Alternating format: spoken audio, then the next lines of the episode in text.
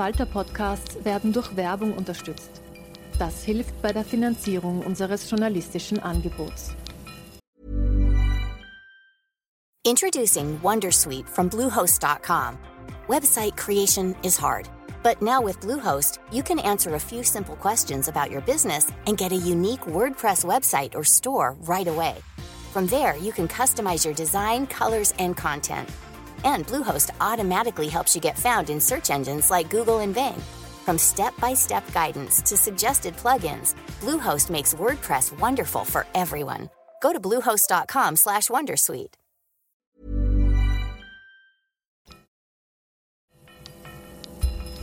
Falter Radio, der Podcast mit Raimund Löw.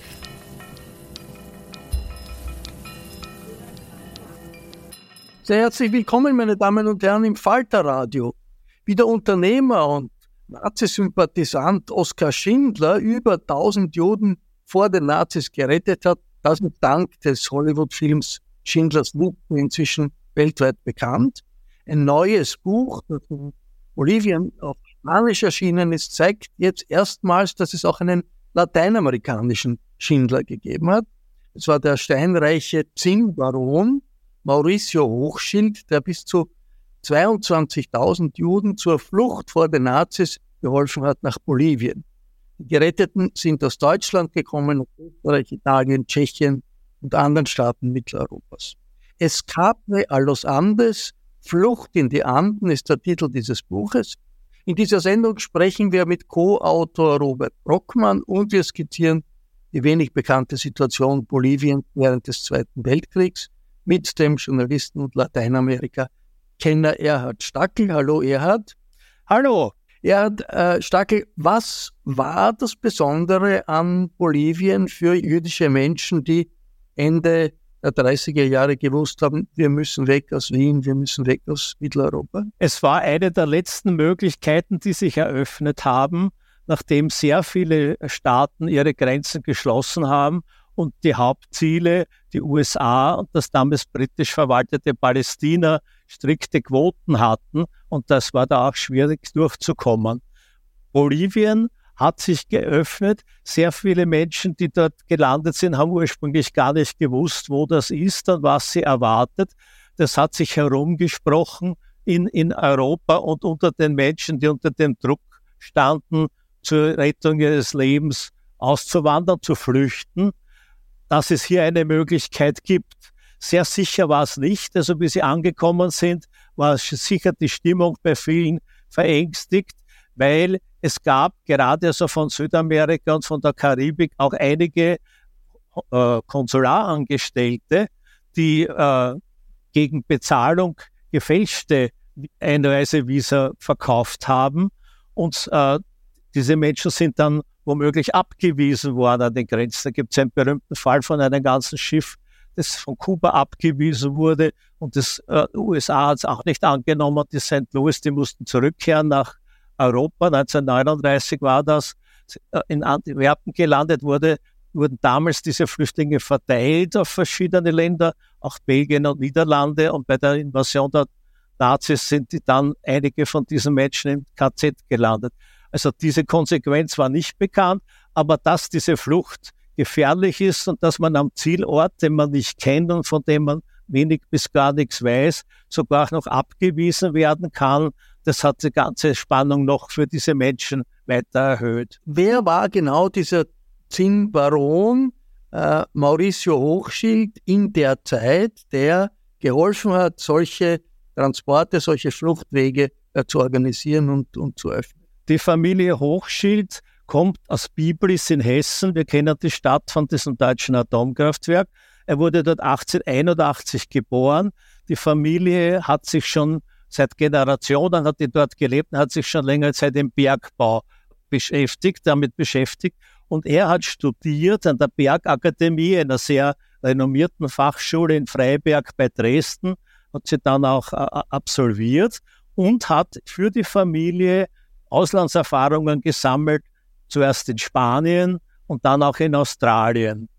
Und äh, bei, bei Überlegung, wo, ist, äh, wo sind die größten Ma Wachstumsmärkte auf diesem Gebiet, Rohstoffgewinnung, ist er 1911 nach Südamerika, sozusagen als Emissär dieser Familie, zuerst nach Chile und dann nach Peru und ist dann äh, 1920 ungefähr gelandet in Bolivien.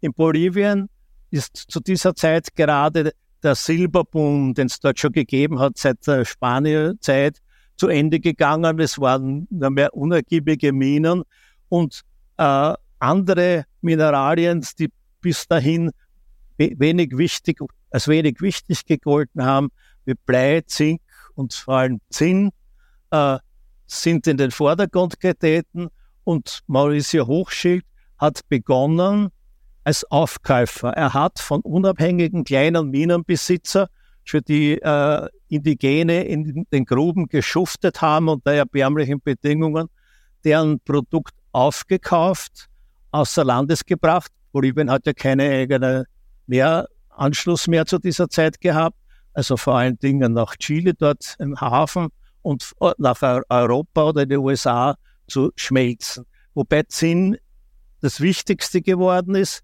Vorher hat es nicht viel Bedeutung gehabt. Man hat also die berühmten Zinnsoldaten gemacht oder Orgelpfeifen und später auch für, äh, für Konservendosen. Aber mit der Autoindustrie, der Flugzeugindustrie und auch im, im Rüstungsbereich ist Zinn enorm wichtig geworden in dieser Phase des äh, 20. Jahrhunderts. Und der Mauricio Hochschild hat, ist innerhalb von zehn Jahren, von 1920 bis 1930, zu einem der drei wichtigsten Zinnvermarkter sozusagen geworden. Äh, du hast das Wort Zinnbaron äh, äh, genannt. Es waren ihrer drei. Die hatten also 90 Prozent des Marktes und Zinnexport war wiederum 90 Prozent des Ex aller Exporte im Wert von Bolivien. Also enorm, enorm wichtig. Und wie er begonnen hat, diese Hilfe zu organisieren, die Flucht äh, zu organisieren, da war er ähm, ein Repräsentant der obersten Oberschicht, der, der, einer der allerreichsten Menschen Boliviens. Er ist also in Bolivien für die Bolivianer, die sich mit äh, ihrer eigenen Geschichte beschäftigen, kein Unbekannter, oder? Nein, aber das, das Image war schlecht.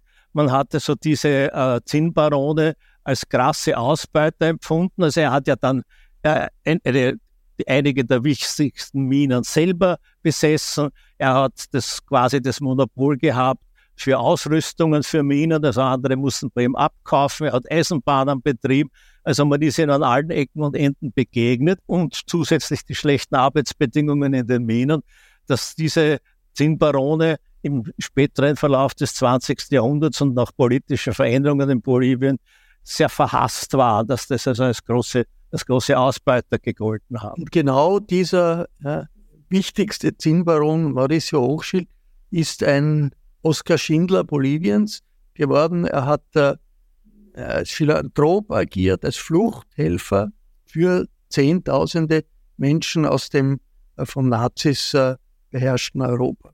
Ich habe mit Robert Brockmann gesprochen, dem Co-Autor des Buches Escape a los Andes, Flucht in die Anden, und habe ihn gefragt, was denn der Anstoß war für diesen steinreichen Unternehmer, Hochschild, die Flucht aus Wien, Berlin und halb Europa für tausende Juden zu organisieren. Er war ein knallharten Geschäftsmann, ne? ein, ein typisches Produkt von Kapitalismus im, im ich würde sagen, äh, im früheren zweiten äh, 20. Äh, Jahrhundert.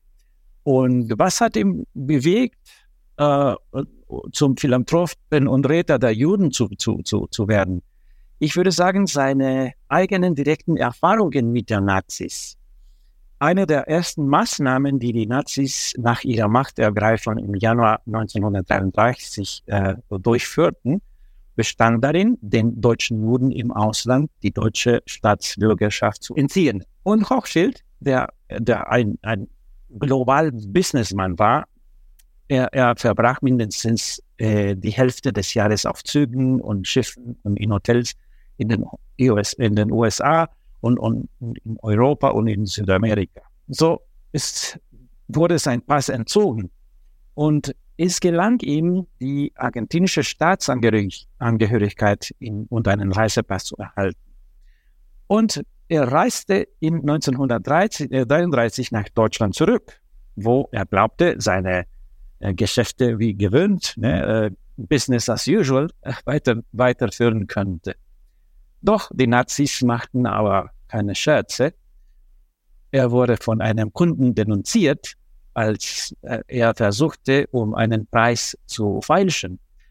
Und es kamen SA-Mitglieder und äh, sie schüttelten ihn, ihn durch, aber sie konnten ihn äh, nicht in einen Konzentrationslager oder in eine geheime Polizeizelle bringen, weil er ein ausländischer, argentinischer Staatsbürger war. Hat ihn diese Erfahrung zum Antifaschisten gemacht. Auch diese Gewalttat ist für Hochschild eine, eine Erleuchtung. Ne?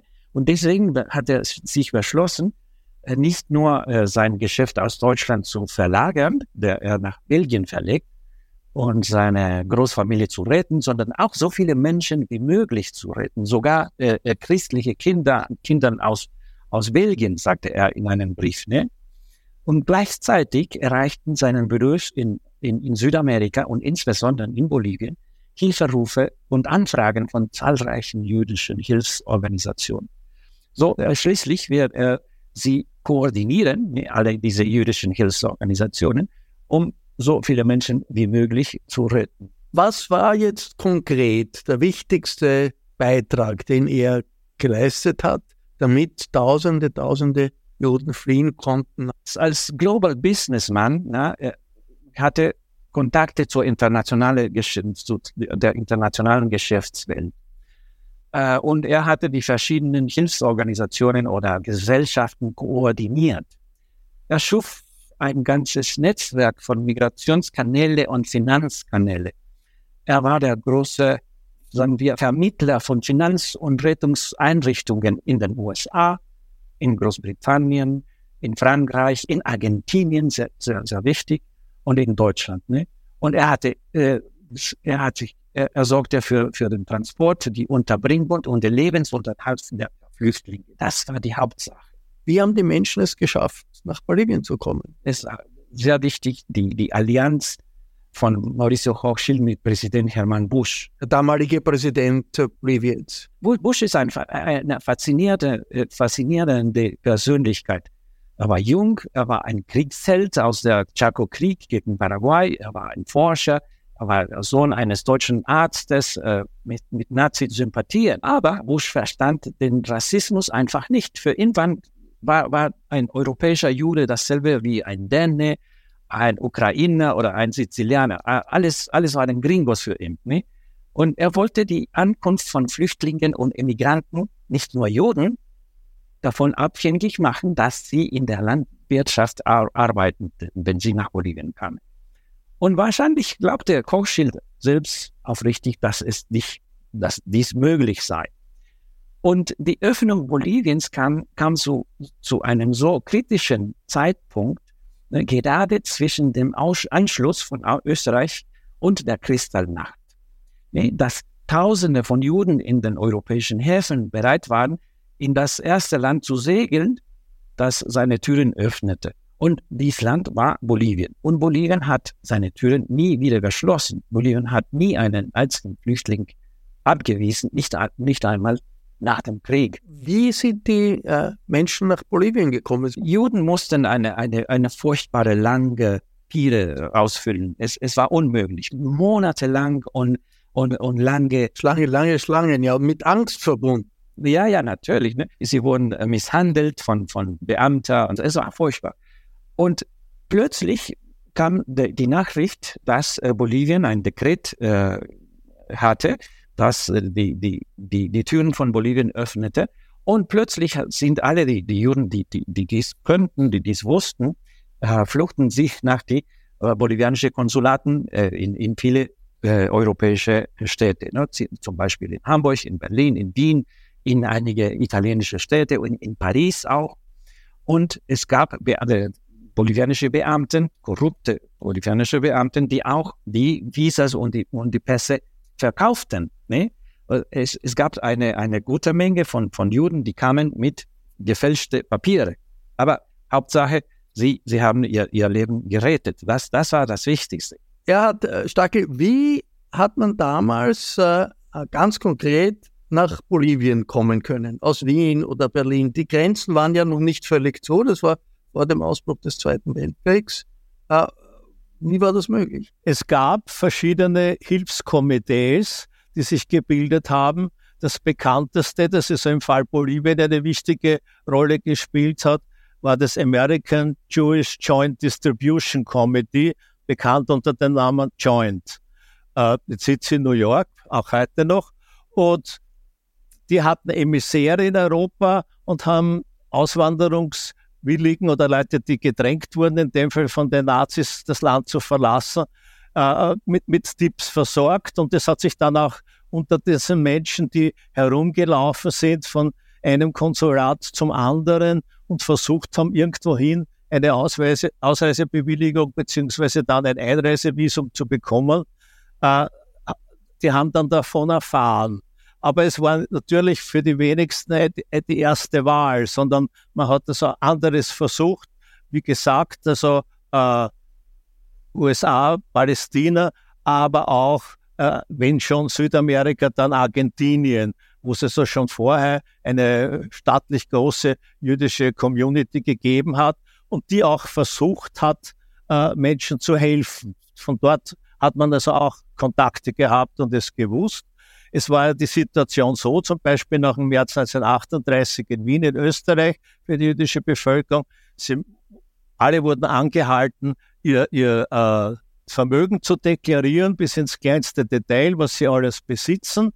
Und zu diesem Zeitpunkt, das war ja noch bevor diese Beschlüsse gefasst worden sind und umgesetzt worden, die, diese grässliche Idee, Wahnidee der Massenvernichtung. Zu diesem Zeitpunkt haben wir, war also vorherrschend, man wollte die jüdische Bevölkerung zur Auswanderung, zur Ausreise drängen und zwingen äh, unter Abnahme des Vermögens. Sie waren angewiesen, dass ihnen jemand, wenn sie die Möglichkeit haben, auch die Überfahrt bezahlt äh, äh zu einem anderen Kontinent. Viele Wienerinnen und Wiener sind über Bolivien gerettet worden? Die Rede ist von 700 bis 900. Die Zahl so ist weitergereicht worden von einem Fritz Kalmar, der selber so ein Flüchtling war und der die äh, bolivianische Abteilung sozusagen von Austria Libre äh, angeführt hat. Es war diese Organisation von Auslandsösterreichern während des äh, Zweiten Weltkriegs. Du schreibst, dass ja sogar äh, Bruno Kreisky äh, überlegt hat, nach Bolivien äh, zu gehen. Woher wissen wir das? Naja, er war ein äh, junger äh, politischer Häftling und wurde äh, verhört von der Gestapo in diesem Hotel Metropol am Mordsimplatz und ihm wurde nahegelegt, wenn er einwilligt einer, einer Ausreise, dann wird er freigelassen. Und in diesem Antrag für Ausreise, der, der ist erhalten, steht als Ziel Land Bolivien. Und er hat aber dann, Kreisky hat dann von äh, sozialdemokratischen Jugendorganisation in Schweden äh, eine Einladung bekommen und die hat er dann angenommen. Aber dieses Dokument, wo drauf steht Zielland Bolivien, das gibt. Introducing Wondersuite from Bluehost.com. Website creation is hard. But now with Bluehost, you can answer a few simple questions about your business and get a unique WordPress website or store right away.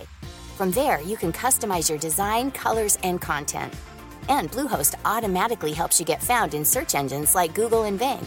From step-by-step guidance to suggested plugins, Bluehost makes WordPress wonderful for everyone. Go to bluehost.com/wondersuite.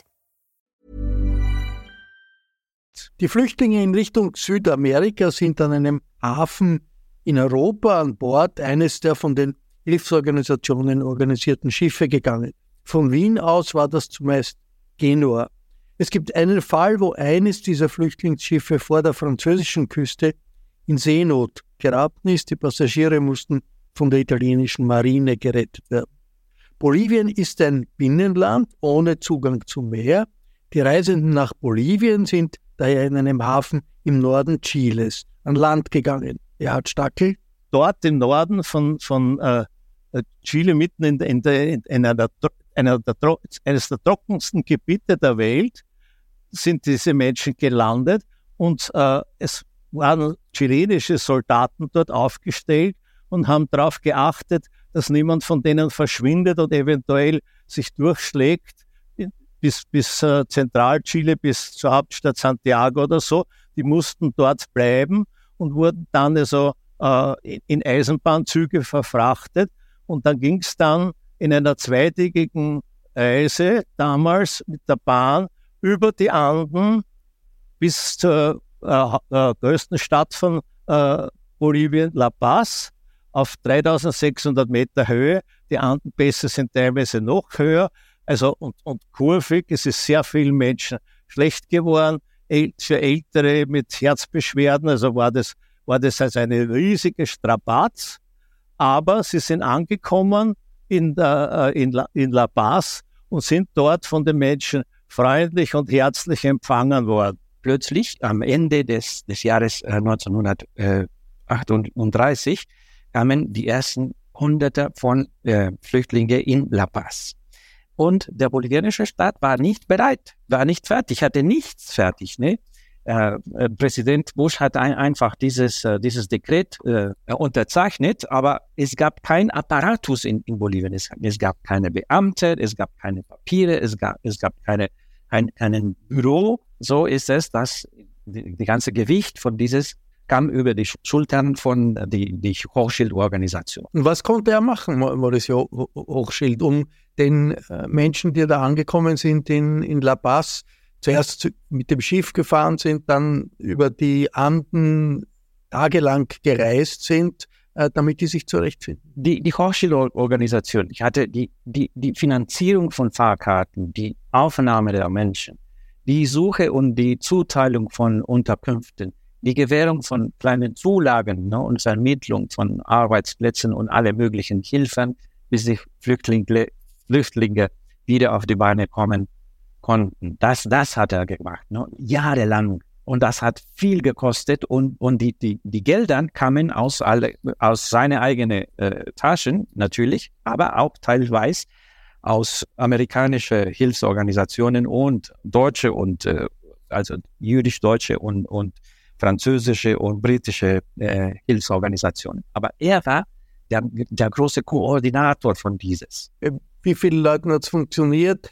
Äh, wo hat es nicht funktioniert? Die ersten 12.000 12 äh, sind zwischen 1900, 1938 und 1940, früh 1940 gekommen. Ne? In, in, ich, ich meine, das sind nur äh, 16 Monate oder so so dass, dass der, der Impact von, von, von einer solchen äh, große Menge von, von Menschen in die kleinen bolivianischen Städten war, war riesig. Es, es ist jedoch wichtig zu erwähnen, dass die Initiative und das Wissen, dass die, diese Flüchtlinge äh, mitbrachten, äh, ihnen halfen, sich jenseits der kleinen Subventionen, die die Hochschildorganisation ihnen gewährt könnte, die Nase über Wasser zu halten. Es würde alle Arten von mechanischen und elektrischen Werkstätten eingerichtet in La Paz, in Cochabamba, in Sucre, in Oruro zum Beispiel, die, die bolivianische Städte. Juden führten Hotdog-Kioske und, ein, und, und äh, revolutionierten die Gaststätten-Gewerbe. Ne, äh, es, es, äh, plötzlich gab es in bolivianische äh, Städte äh, Imbiss mit, mit Würstchen, äh, wie, wie in Wien oder wie in Berlin oder in deutsche, deutsche Städte. Und heute zum Beispiel überleben eine, eine Kette von Restaurants und Pizzerien, eine der wichtigsten, wichtigsten Bäckereien und Konditoreien in, in La Paz zum Beispiel. Und, das ist auch ganz wichtig, das moderne Verlagswesen Boliviens unter anderem. Wie hat denn damals die bolivianische Gesellschaft reagiert? Das ist ja eine Gesellschaft, die mehrheitlich Indios äh, sind, ähm, die plötzlich konfrontiert waren mit diesen Neuankömmlingen, äh, weil, weil der Präsident äh, Hermann Busch die Tore geöffnet hat. Am meisten die, die Indios wohnten in, in, in, in, auf der Land, nicht in, in Städte. Antisemitismus äh, muss dann äh, hatten, waren die Leute, die in, der, in die Städte äh, wohnten. Wenn mit der Konkurrenz im Geschäftsleben führte zu einem aufkeimenden, ich muss sagen, aufkeimenden Antisemitismus. Es gab zwar öffentliche Demonstrationen, aber nur vereinzelte Gewalttaten gegen Juden. Bolivien erweist sich, ich würde sagen, ne, äh, als eine tolerante Gesellschaft, die keinen einzigen Flüchtling abgewiesen hat, weder vor noch während noch nach dem Krieg. Das ist wichtig. Nach dem Krieg sind ja äh, viele Nazis nach Lateinamerika geflüchtet, auch nach Bolivien. Äh, wie hat sich denn diese Situation ausgewirkt auf Bolivien? Einerseits die Juden, die vor den Nazis geflüchtet sind, die Fuß gefasst haben, und dann die neuen Flüchtlinge, die Nazis, die nach dem Zusammenbruch des Dritten Reichs nach Lateinamerika gekommen sind. Nach, nach Lateinamerika viele, ich würde sagen nach Argentinien noch, noch viele, äh, viele, aber, aber in, in Bolivien sind nur, nur einige gekommen. Ne? Der, der meist bekannt ist Klaus Barbie. Ja, Nazi-Kriegsverbrecher, ehemaliger Gestapo-Chef von Lyon. Genau. Ne?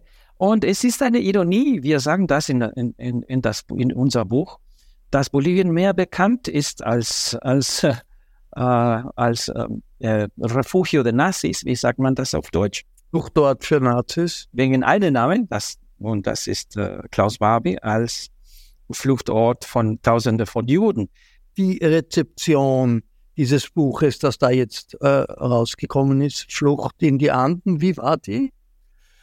Naja, es ist ja noch relativ neu und äh, es ist so, dass die äh, Angehörigen, also die, die meisten, die damals, außer sie waren kleine Kinder, da gibt es noch eine oder andere, aber die meisten sind gestorben, aber die Nachfahren haben das natürlich schon gewusst, dass Bolivien das Land war, das Ja gesagt hat, das die Grenzen aufgemacht hat, während die anderen das nicht getan haben.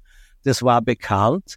Und es ist also äh, diese Bergbaugesellschaft, zu der das Imperium von Rothschild gehört hat, die ist dann verstaatlicht worden. Und dort sind Berge von Akten äh, vermodert. Und ein Gewerkschafter, der Hobby äh, und, und Dokumentenforscher war, namens Edgar Ramirez, hat ab 2004 Dokumente gefunden, die dahinter gedeutet haben, dass es hier organisiert, massenhaft die Bereitstellung von äh, Bolivien als Fluchtziel gegeben hat und dass das direkt mit dem äh, Hochschild zu tun hatte, der ja politisch sozusagen ein Gegner von diesem Ramirez war, das ist das Bekannte. Es haben auch Einzelne direkt aus diesem Umfeld der, der Geretteten auch schon Bücher geschrieben oder Arbeiten an Universitäten, aber das war nicht so richtig bekannt. Und 2017 ist dann also äh, dieser Edgar Ramirez an die Öffentlichkeit gegangen und das ging rund um, die, um den Erdball, kann man sagen. Und da kam auch diese Idee auf mit, mit dem Schindler. Gleichzeitig damit, also dass das um die Welt gegangen ist, ist automatisch dieses Etikett dazugekommen, der Schindler von Bolivien. Und diese beiden Autoren, der Robert Brockmann und der Raul Peñaranda, haben unabhängig voneinander begonnen, das, sie, sie wollten das genauer wissen, haben das also näher recherchiert und sind dabei irgendwann draufgekommen, wir recherchieren da an derselben Sache und die haben sie sich zusammengetan. Und die haben also mehrere Jahre sich da hineingekniet und auch in den Archiven äh, in, der, in den USA und international sehr benibelt das recherchiert, so dass man sagen kann, das ist jetzt also eine komplette Arbeit und gleichzeitig aber auch eine, die öffentlichkeitswirksam ist. Es ist auf jeden Fall eine Geschichte, die bei uns bisher völlig unbekannt ist und die durch dieses äh, Buch in äh, Bolivien jetzt äh, Wellen schlägt, die bis nach Europa reichen. Das war eine Sendung über den bisher bei uns weitgehend unbekannten bolivianischen Zinnbaron Mauricio Hochschild, der tausenden jüdischen Flüchtlingen in der Nazizeit das Leben gerettet hat. Danke fürs Mitmachen. Das Buch Escape a los Andos der Autoren Paul Peñaranda und Robert Brockmann ist auf Spanisch erschienen im Verlag Aguilar Penguin Random House. Ich verabschiede mich von allen, die uns auf UKW hören, im Freirad Tirol und auf Radio Agora. In Kärnten Neues von Zeitgeschichte und Geschichte ganz allgemein lesen Sie jede Woche im Falter. Ein Abonnement des Falter hält Sie am Laufenden. Alle Informationen gibt es im Internet unter der Adresse abo.falter.at. Ursula Winterauer hat die Signation gestaltet. Philipp Dietrich betreut die Audiotechnik im Falter. Ich verabschiede mich bis zur nächsten Sendung.